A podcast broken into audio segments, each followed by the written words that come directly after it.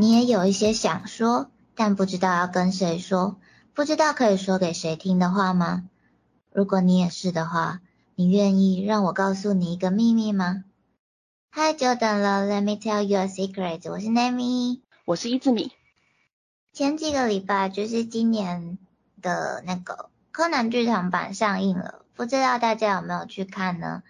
不过不用担心，我们这次没有要剧透了，之前前几集都一直在剧透各种节目。那这次就让我们来聊聊我们对于历年来出过的这么多剧场版的心得吧。嗯，柯南都已经连载二十六年了呢。听说作者证实了结局在五年前就已经准备好了，说作者自己觉得不确定明天跟意外哪个会先来，所以他先做了准备。对，好像是之前因为身体不好，所以就有先把结局画下来。就是虽然希望青山老师的创作可以持续下去，但是至少确保了不会断尾。不过听说其实青山老师也觉得就是。日常相关的案件手法越来越难构思了。嗯，毕竟他目前为止出了二十五部剧场版，然后一般的动画也到了一千一百多集了。那手法如果要尽可能不重复的情况下，应该会是越来越难想吧？嗯，那 Lemi 最喜欢哪一部呢？剧场版吗？对啊，就是剧场版的话，最喜欢的果然还是贝克街的亡灵，蛮经典的。对呀，经典。我记得贝克街的亡灵是二零零二年出的电影，就是在那个时候，AI 人工智慧和 VR 技术都还是，嗯，我记得根本就还没有开发出来，就只是个概念而已。但是编剧可以把这两样技术都用在这个剧场版里，就是那个时候看到就觉得很酷，而且这一部还结合了历史故事和推理。就是我觉得这位编剧是很厉害的编剧，但是他就是野泽尚老师在二零零四年的时候就过世了，所以我们是没有机会再看到这么精彩的剧场版了，蛮可惜的。嗯嗯，那个时候来说，真的这个概念就是技术可能还没出来，这概念就已经很厉害了。可惜到现在那个游戏但现实还是没有研究出来呢。那个太难了，大家都在等。后来其实也蛮多动漫轻小说是用这种游戏的模式当主题的。嗯嗯，结合历史这点我是蛮佩服的。可惜除了柯南他们走的那条线之外的故事线并没有带出来。对，我记得有一条线是所罗门王的宝藏，其实我还蛮想看那个故事的。总之，贝克街的亡灵讲的是一名天才少年泽田红树，因为发现了养父的秘密。在开发完人工智慧之后就自杀了，但是他的养父却没有办法把这些技术为自己所用，所以养父就找上了被红树托付他所有技术的人。其实那个人就是红树的亲生爸爸。那爸爸来开发，就是养父找了爸爸来开发简这个虚拟实境游戏，而且在游戏发表之前就杀掉了爸爸。然后偷走红树制作的程序。那另一方面，红树开发的人工智慧也害进简的游戏里，想要找出一个可以协助他揭发养父的人。当然，他最后找到的就是推理能力很强的柯南啦。而且在剪的游戏里，还为了动画里很常被吐槽的全世界都讲日文这件事情做了很合理的解释。他们说，因为是游戏，可以调成日文模式嘛。这这真的是蛮合理的啦！你看看最新的剧场版，所有人都会说俄文呢，就是日本的第二语言可能是俄文。对呀，柯南什么时候学俄文的？然后夏威夷吧。在夏威夷学了很多东西，就是除了语音是日文模式之外，他们还会记得要设定玩家看得懂英文，就是很有在 care 那个 bug 的部分。对，逻辑的部分。对。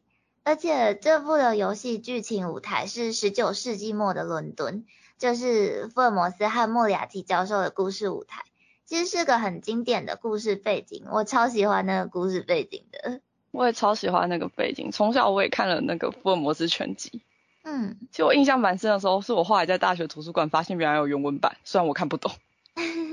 这之外，这背景我想到的是那个忧国的莫里亚蒂。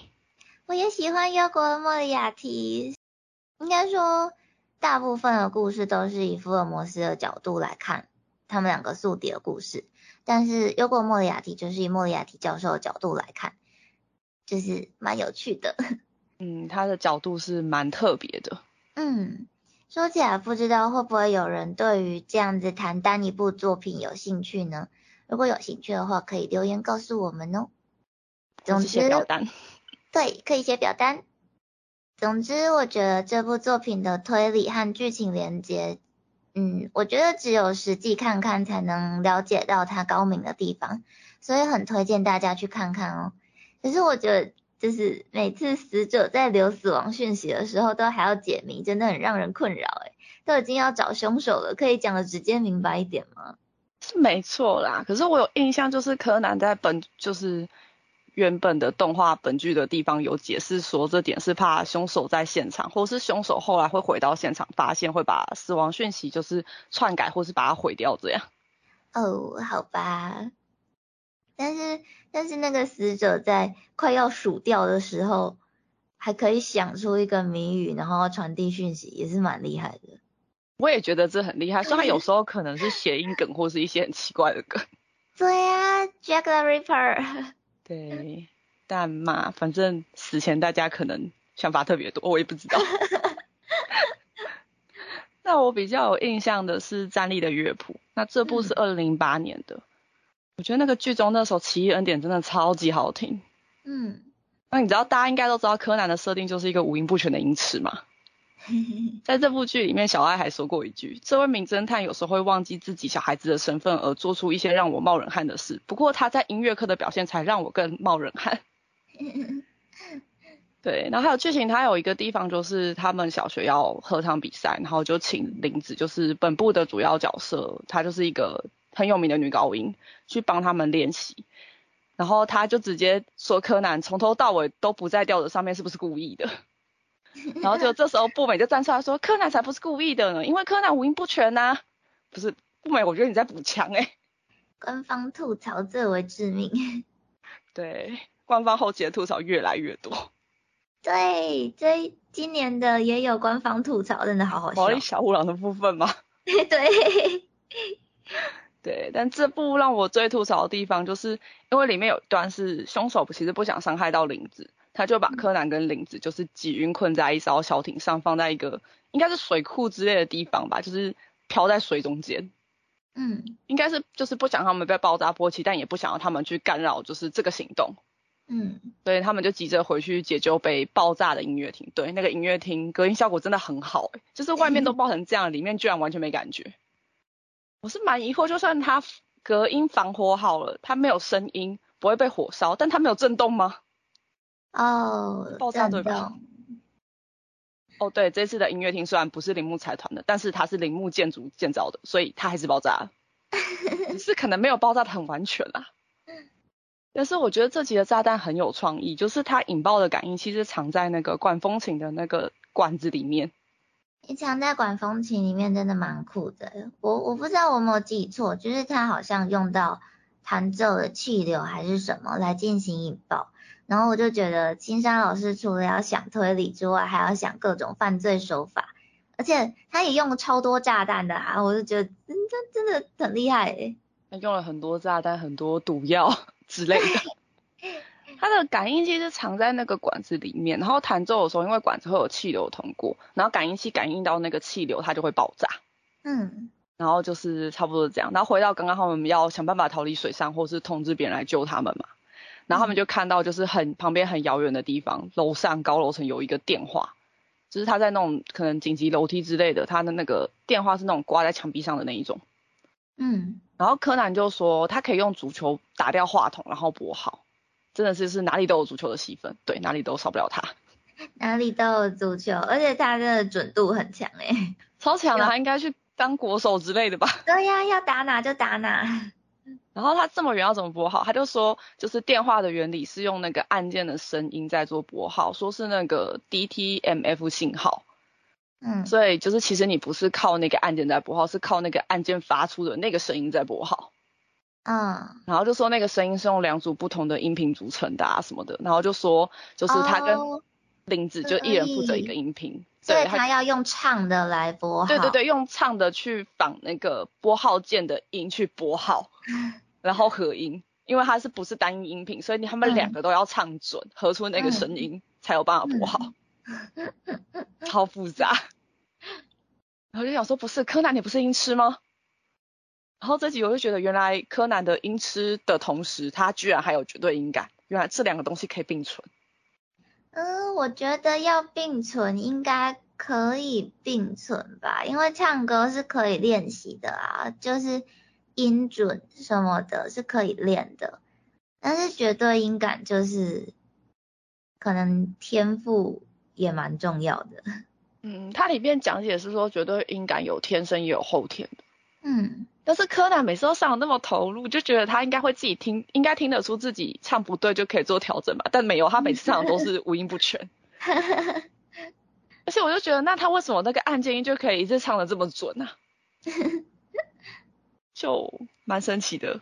然后其实这部的友情也蛮让人动容的，就是其实凶手是没有好好的把话讲开嘛，就是凶手是为了死去的儿子复仇，但是他复仇的同时也对了他的朋友报复的原因是因为就是他的朋友从钢琴界退役变成就是管风琴演奏，他觉得就是自己，因为他是那个他朋友的调音师，嗯，他就觉得自己跟他朋友的钢琴一样被丢弃了。哦，但其实是因为就是他朋友知道这个凶手他因为年龄导致听力的退化，他不想要伤及他在调音方面的自尊，所以他做出了这个选择，嗯，就是可能算是两边没有好好沟通造成这个结果吧。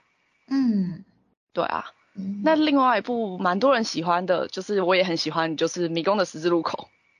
嗯，妹妹也很喜欢《迷宫的十字路》，就是这一部是二零零三年出的，所以我记得那几年好像都是跟历史相关的题材。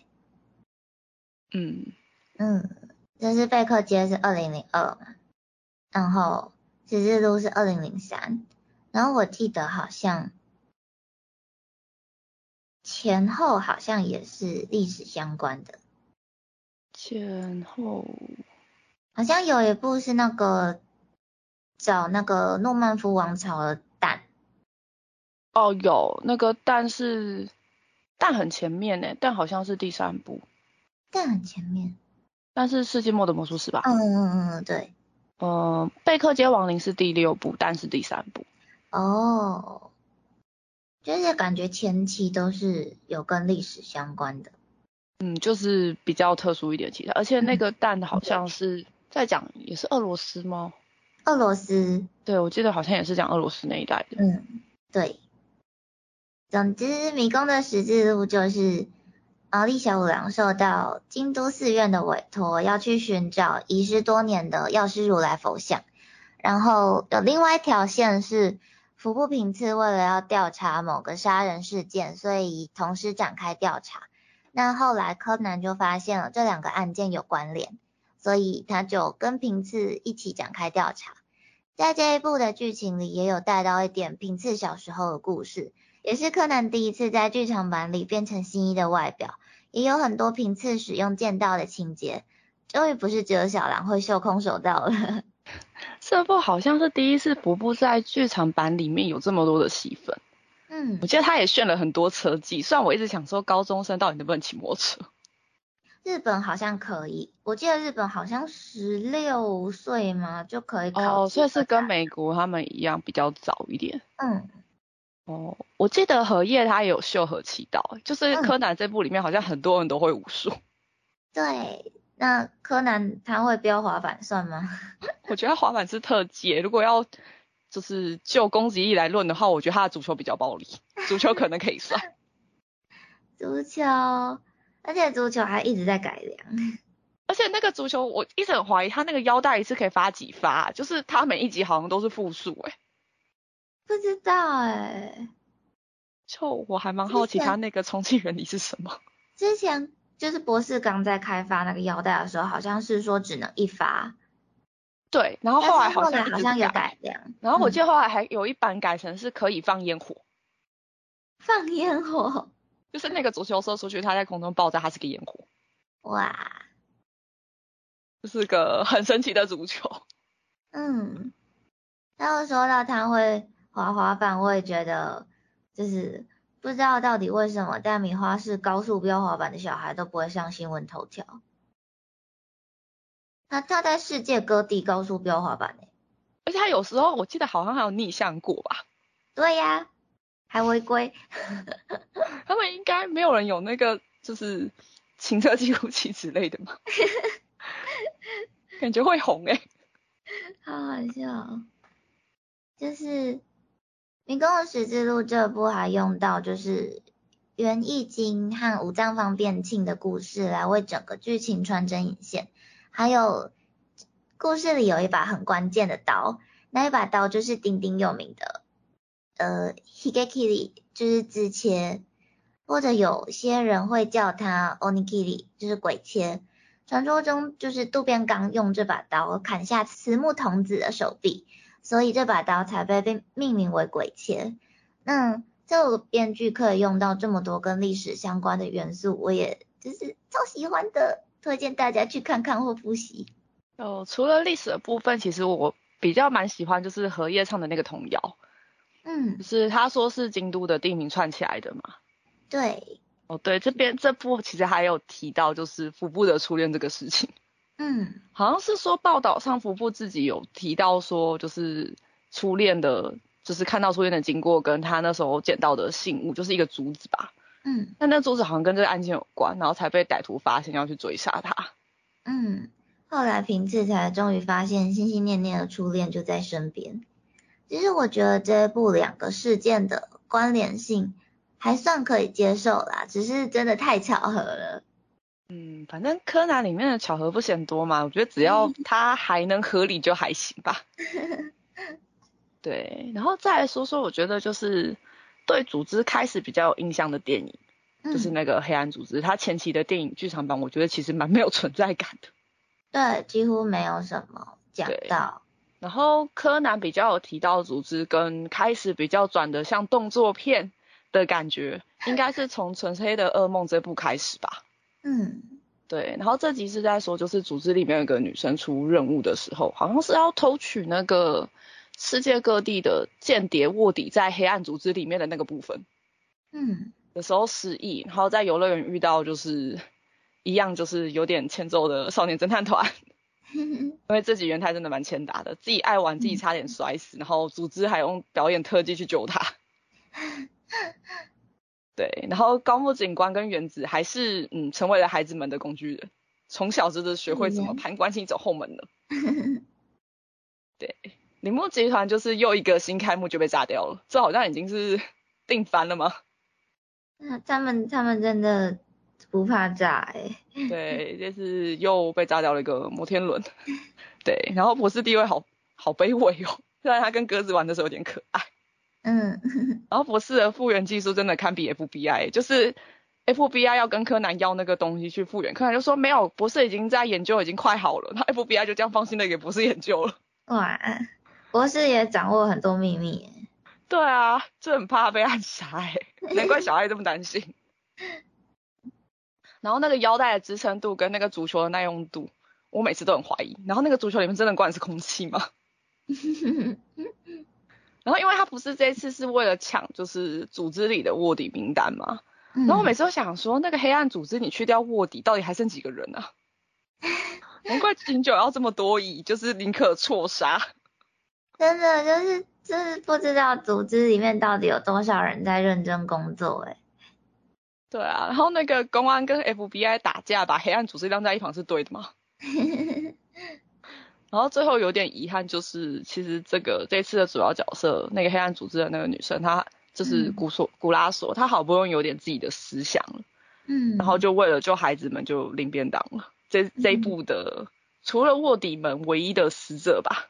嗯，卧底，嗯，对，只是其他都好像是什么德国特务跟哪一国的可恶卧底在黑暗组织，然后因为就是他们前面的档案好像有听到还是干嘛，就把那些杀了。然后原本其实也差点杀到安室跟那个林奈，所以武林奈那个主播的那个部分。然后就是柯南篡改了那个女生的简讯，他拿他的手机把后面没打完的，就是说哦这两个没事，这两个是安全的。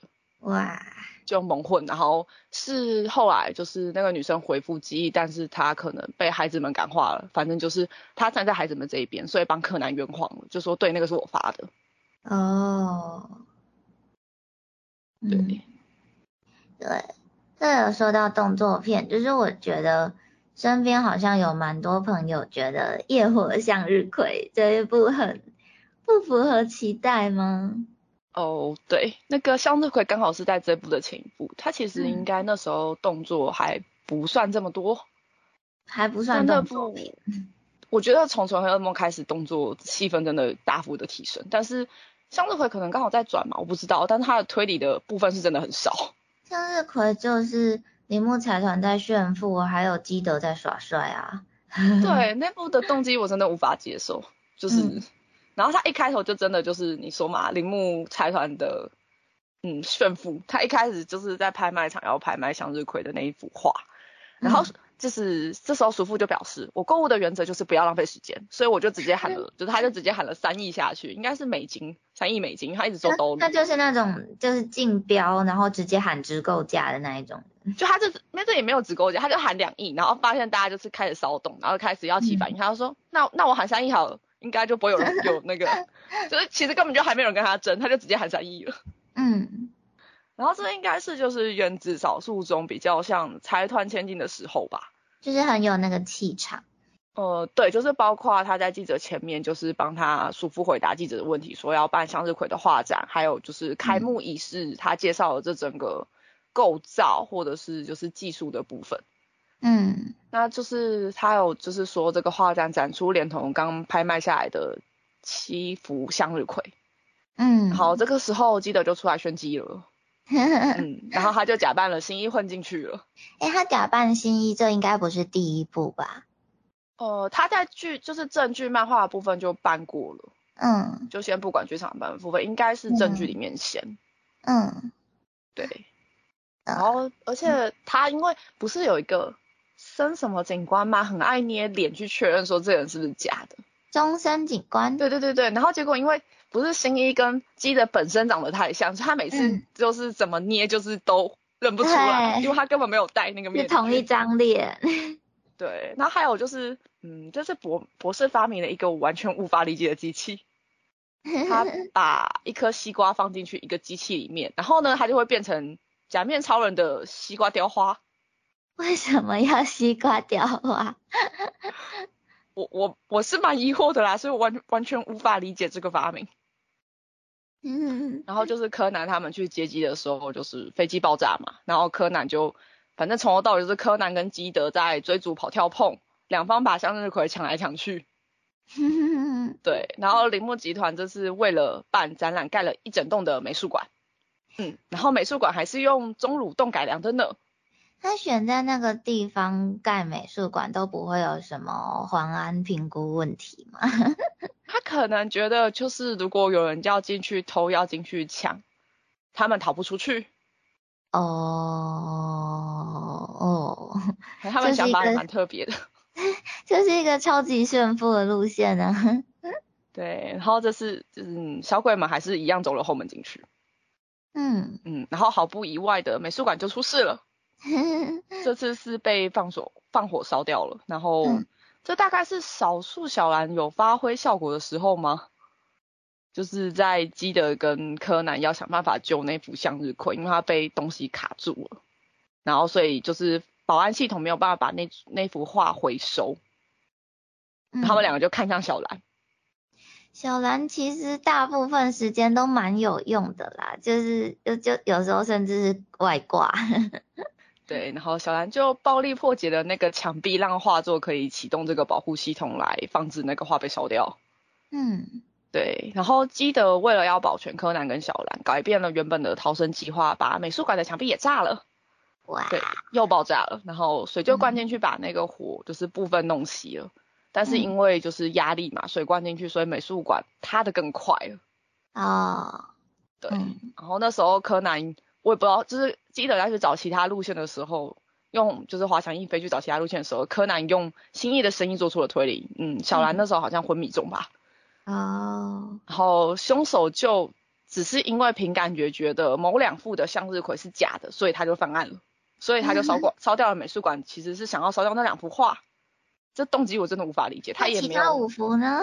其他五幅，因为他没有去卡那个保安系统，所以保安系统就把那五幅画回收了。哦。他就是拿东西去卡住那两幅，让保安系统不能回收，就会被火烧掉。他原本是这样想。哦。对，但是基德跟柯南去救了那两幅。哦。但是因为他对于就是他为什么除了凭感觉觉得这两幅画是假的以外，他也没有更多合理的解释，所以大家都觉得很莫名。这有话为什么不好好讲？对他，我就觉得这什么动机呀？后来就是，就这次其实用用炸弹不是歹徒啦，就是基德啦，所以美术馆还是被炸了嘛。就是反正铃木家的建筑物新出来就是要被炸嘛。哈哈哈对，然后就是不得已，就是因为后面就是找不到逃生的，就是找到没有办法，因为基德没办法一个人带两个人飞。嗯。然后柯南因为小兰昏了，所以柯南就要基德就是抱着小兰飞出去。然后就留下柯南一个人在里面努力。他因为他身材小嘛，小朋友，他就是想要从那个画作的那个安全通道走水路，从湖那边出来。嗯。然后这时候就噔噔噔，就是足球又登场啦。